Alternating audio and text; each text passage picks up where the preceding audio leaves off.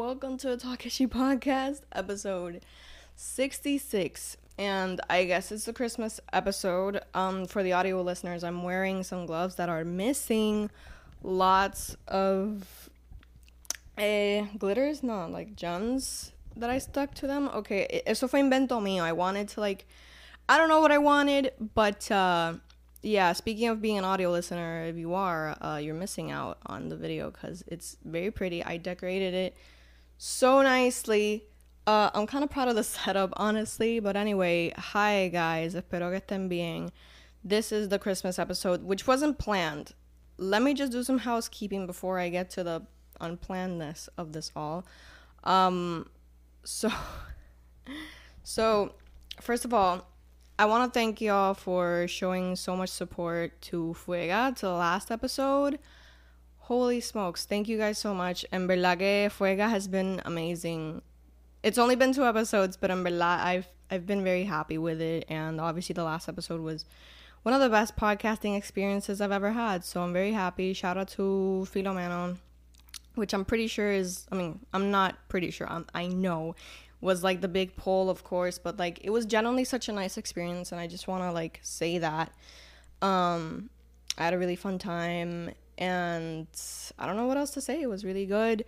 And speaking of Fuega, unfortunately, you know, it's like a monthly episode. Eh, we're gonna take a break for winter, of course. Es como que, you know, son las navidades. We don't want to be working that much during the holidays. So we are gonna get a, you are gonna get a holiday episode, but it'll be in January, at the end of January. Van a ser la octavita. So yeah, ten pendiente a eso. I just wanted to get that out of the way. I just wanted to thank y'all por el, tremendo uh, support que le han dado a Fuega.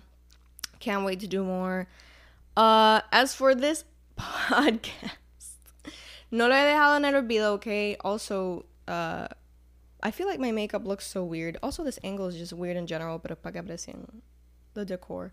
But my makeup looks, I don't know. I copied Gwen Stefani. You'll see that on my makeup account. But anyway, eh, yeah, no es que haya dejado este podcast en el olvido. I had other plans, como que I wanted to make a Christmas episode one way, pero así no se va a poder. So y'all are getting an episode on loneliness.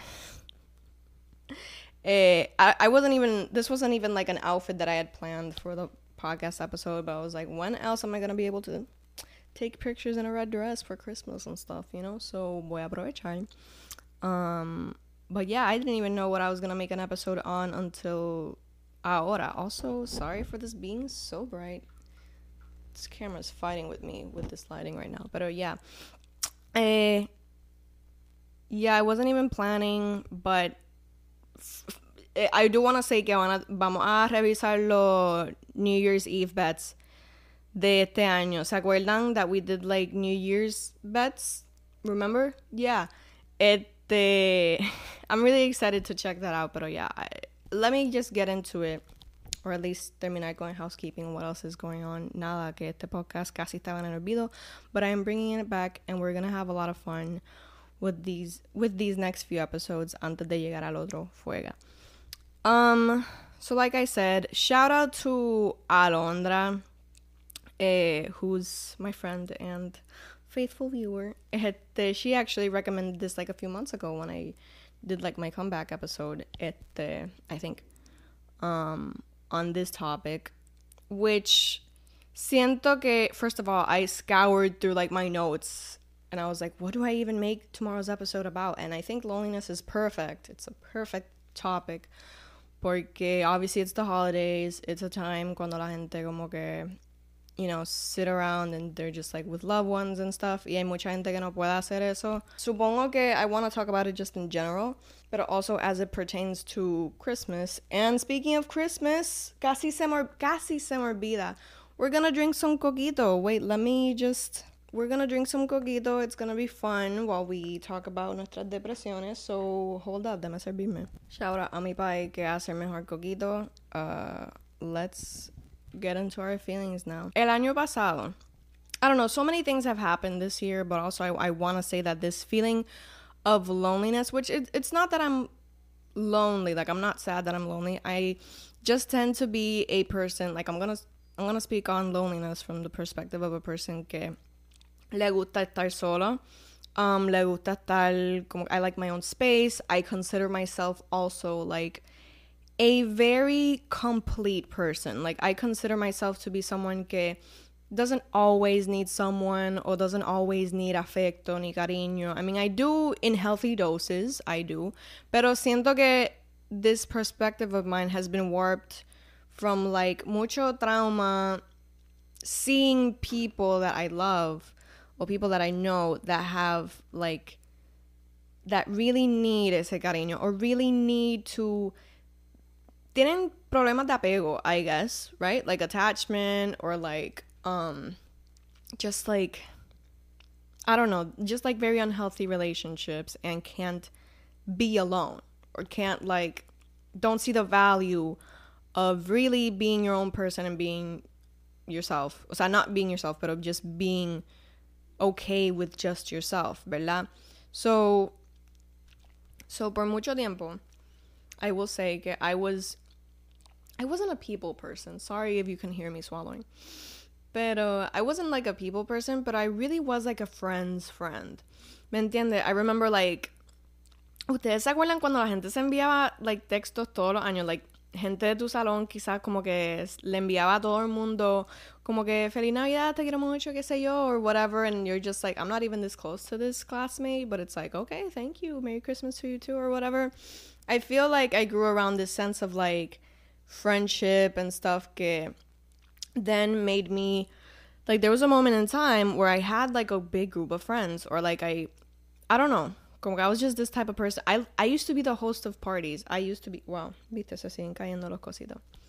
Anyway este I used to be this like I used to host a lot of parties. I used to think like and I was even told by ex friends that like I was like the glue in a lot of their friendship groups and stuff. And I actually believe that to be true, not to feed my own ego, ¿verdad? Pero I do believe that I was like the person who had like a big friend group who was like all friends combined, right? And my ex, you know, couldn't like always see all of his friends, so like I would make parties so he could see them all in like one, ¿verdad? Especialmente si vive en la diáspora and stuff, like, you know, Hay gente que se enoja if you don't go to visit them and it's kind of stupid. Uh, it's a whole thing. Pero ajá, I used to be the person that was like, okay, well, let's have a party. Let's pa que los vea de un cantazo and like no one feels left out or guilty or sad. So I used to be that kind of person, ¿verdad? And then like I did have this Christmas party that like ruined it kind of. It was like, I don't know, I see it as like a moment in time that like, not that it needed to happen, pero fue como que it really warped my perspective on friendships from there on out. Como que I started seeing myself as like, okay, I'm I'm alone. I'm I'm the one. I'm the only one that cares about myself, and no one else can really see it that way, right? And then like I started getting close to my partner and my best friends, como que in very healthy ways. I was like, for a moment, okay, I was like, okay, let me scope out, you know, real friends. How many of us or whatever. Este, and yeah, I started just being healthy with my friendships or very selective or like verdad? And then the pandemic happened uh and I do want to say that like I lose friends every year like every single year I lose friends. We'll get into that but it's like wow. I don't know. I just remembered that and I wanted to make that clear that like even though I was being selective it doesn't stop you from losing friends or like growing apart from people. It's it's a whole thing, ¿me entiende? So then the pandemic happened, right?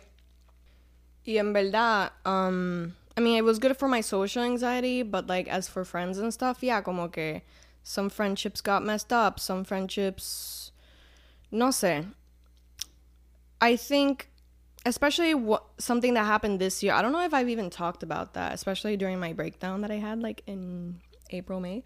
There was like this moment where, ¿verdad? Como que, I don't know, it's like I said, I have friendship breakups pretty much every year, and the one that happened this year really affected me. I'm, I'm not gonna talk about it a lot, obviously, because that'd be weird. But it did affect me a lot in cuanto a como que am I even a good person? I don't know if I've said this before. I feel like this has been like a this was like the biggest story of this year for me personally.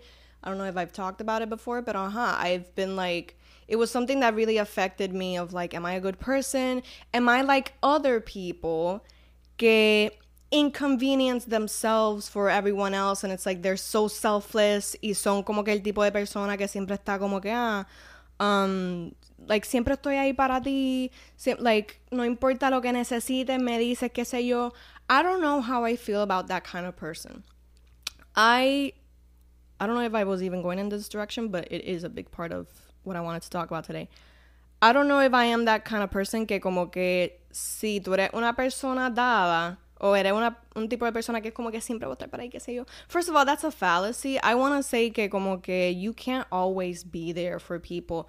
I don't care. I don't care si tú eres el tipo de persona como que no, hay que ser que si único. I don't, like, no, tú no siempre puedes. Todo el mundo tiene situaciones diferentes donde como que tú no siempre puedes estar para ahí para una persona, which is why I try to not say that. I will always help as much as I can, as much as I. And I don't care. I don't care if you're like, oh, what about community? What about, yes, community is important. Y empatía y todo eso is obviously important. Pero, I don't know, I get, like, I think that ese pensar es como que viene de a lack of boundaries. Like, cuando tú no tienes boundaries con la gente, cuando tú siempre quieres quedar bien con la gente, cuando tú no quieres que tal persona piense que you're a bad person or a bad friend o que sí ni que tú vas a como que desvivirte por help other people and inconvenience yourself para que no piensen mal de ti. And I think that's even more selfish. I don't know. I don't know. That's that's something that I thought about a lot this year. Siento que algo bien prevalente en nuestra cultura. I feel like it's it's just uh, yeah, como que that shouldn't happen. I think people should be more aware of that kind of stuff. And I feel like Alondra, shout out Alondra again, she had a thread kind of talking about that. About like if you're the type of person que es, es super dada in that way y no tiene boundaries, tú vas a esperar que otra gente también haga eso contigo. And that's not always possible. Siendo que hay que tener balance. If you know, como que si esa persona, si, si tú tienes amistades que te ayudan. I don't know. I don't know. I, I actually don't great. I don't even want to get into that too much because I feel like I'm not muy diestra in in that. I ju- I just wanted to say that like just have boundaries. No siempre, you know, help each other out community that's important pero también ten boundaries it's important because you want to know something siento que the good thing about being alone or being a loner or just being someone super dependent because i've I wanted to talk about them, that también, que I have problems with dependency. I used to have them. I don't anymore.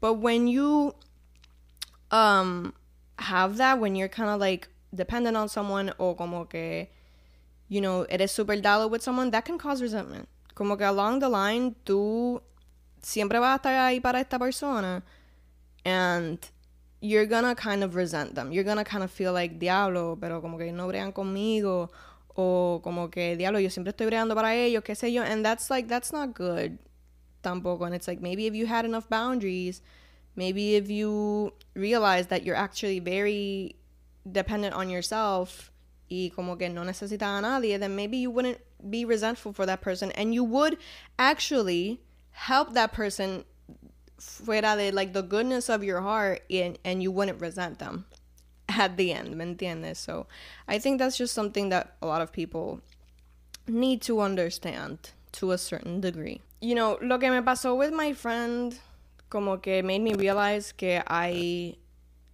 am a selfish person. Not in a bad way. Como que, like I was talking about, I have boundaries and sometimes that inconveniences people lamentablemente or people think that you're a selfish person por eso. It's the reason I don't want to have kids. I always say cuando la gente me habla de como que ah, why don't you want to have kids? I always say like all the reasons. You know money find kids annoying whatever. I I do but I don't. I know that there's a discussion on Twitter. I, I we're not going to talk about that pero el punto es que yeah I I like being by myself sometimes the cost of not being alone. Jesus Christ, they're everywhere. La piedrita esta.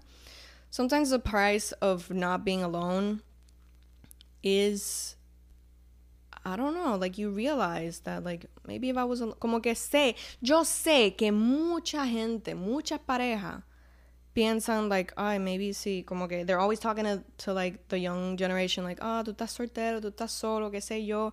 And I think that a lot of people get married very soon or out of necessity de como que, ah, quiero, como que no quiero estar solo, qué sé yo. And like I said, that causes resentment. So yo creo que when you realize that you don't need anyone in that way or como que you don't really I don't know. I've made my peace with being alone. Obviously, I don't live alone, pero I've made my peace with myself being my own family. I feel like hay mucha gente que fuera de necesidad, fuera de querer accomplish these ideals que nos ponen desde chiquito, right? That you're gonna like grow up and you're gonna get married and have kids. I feel like eso ya. That's why like all these homophobes, homophobes, pelean with like, you know, against what's not considered a nuclear family, which is like a heterosexual family with like minimum two kids, ¿me entienden? Because it's like, I also like at another point I'll get into como que how I'm not really a value to society because it's like I do want to be alone and that means I'm not gonna generate you know value for the economy a través de hijes or like stuff like I'll talk about that one day.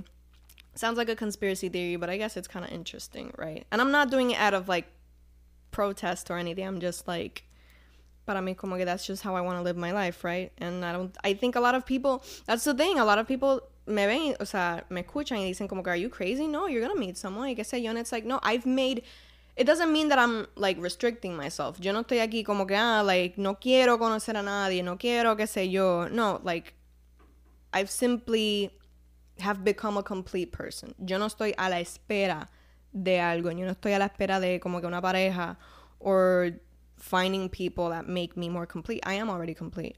I am my own family. Como I am my own household. Como que if I meet someone, then that's great. That is a bonus. And that is un valor que yo le doy. No es algo que como que si no está, yo me siento incompleta.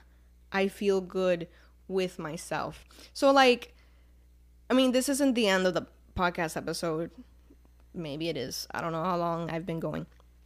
Pero I do want to say that during these durante esta Navidad, I think you should really think about the value of being alone. I know that it is hard. Obviously, I do want to give the disclaimer that it, it is hard if you've lost a loved one this year. Eso es sumamente difícil for those people. It is so hard estar las navidades sin esa persona que they have lost. That is completely different, though, a lo que estoy diciendo de como que maybe you feel like, I no tengo un novio que me regala, qué sé yo, o ay, este, I don't have a good relationship with my parents or with my family, so like I'm all alone, qué sé yo. Well, like, see the value in being alone. See the value in like what I did yesterday, which was just like I had the house to myself, so I was like, I'm just gonna eh, cocinar meguito and I just put on Christmas music. I put on the Christmas playlist, add some stuff. I'm gonna put the link in the in the description. I just played the playlist. I made myself some hot cocoa. It was a really nice time, and I know that's like simplifying it a lot, but like it made me very happy, and it made me as happy as like una salida con amistades, ¿me entiende?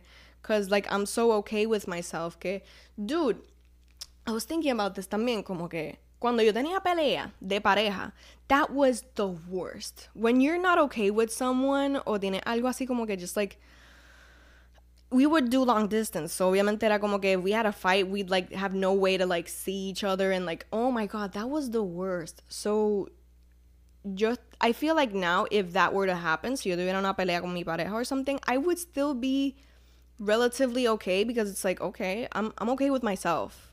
I am not missing a part of me que está mad at me right now. ¿Me entiende? I think that's like one of the many examples as to why being a loner or being so okay with yourself is so important, dude.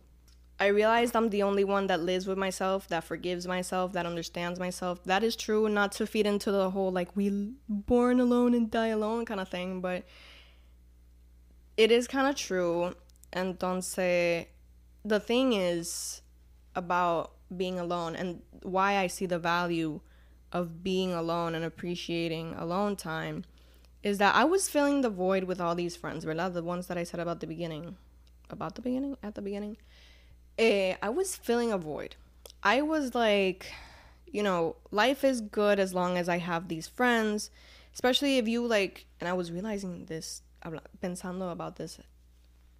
Dios mío, mi Spanglish es horrible. Ya entiendo los que comentan que no le gustan, because, Dios mío, pongo palabras que no tienen ni que ver.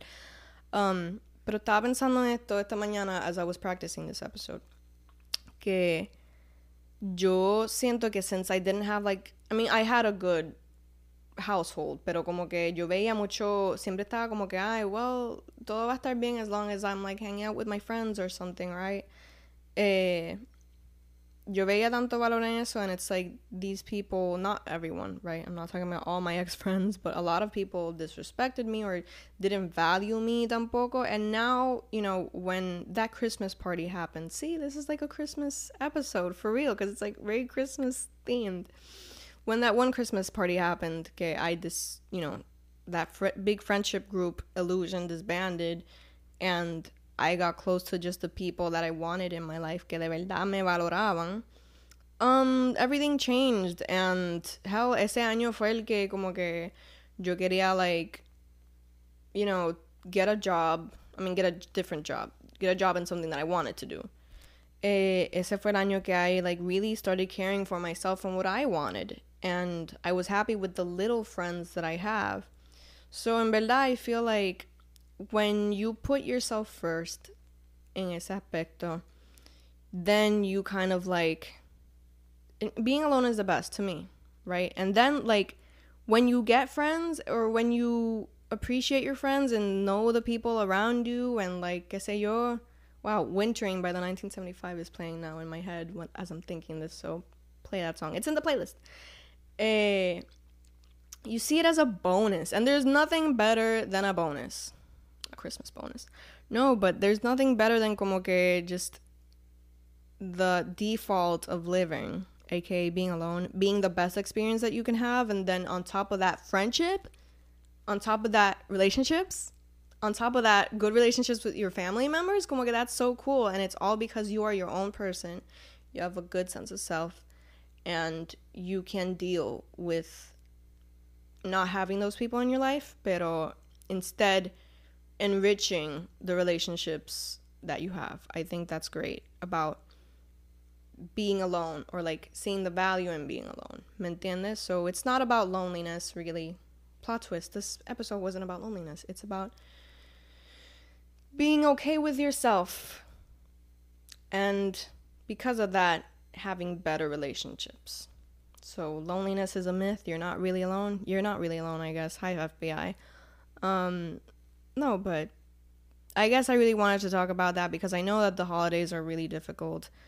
Sé que I don't know. Como que I think it's like I haven't had a good Christmas in probably like in like almost a decade, really, sinceramente. I haven't had a good Christmas time tampoco, which I feel like as a Puerto Rican is more important, como que la octavita and all the Christmas time surrounding that, ¿verdad? Probably since like 2014, 15. That was like probably the last good Christmas for me. So, you know, I want to think that I'm gonna have a good Christmas time for me.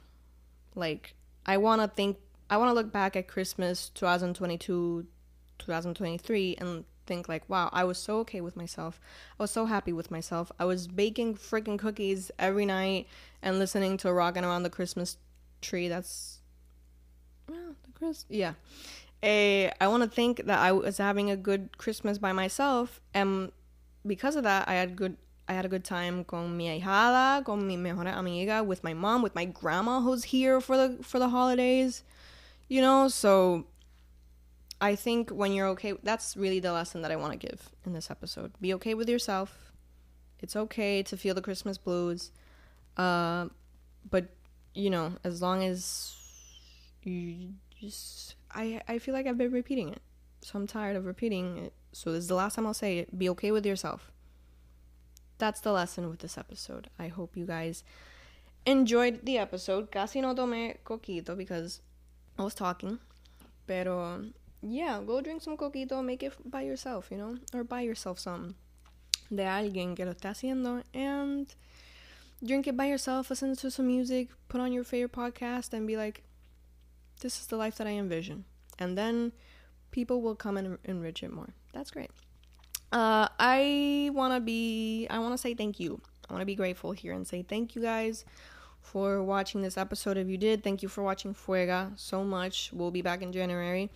It the next episode, well, I'll see because I might have a really cool guest in the next episode, but there's also the final episode which will be out in the last days of the year. Year? Que van a ser revisiting those NYE bets. Let's see how that went. And I just want to say thank y'all so much. Y les veo en el próximo. Let me just end this quick because Jesus Christ, I feel like I've been going on forever. Merry Christmas. Sé que no estamos en Christmas todavía. It's not this week. It's not even. Is it the next week? No, it's not even the next week. But have a good one. I'll see y'all in the next episode, whichever that is. Bye, guys.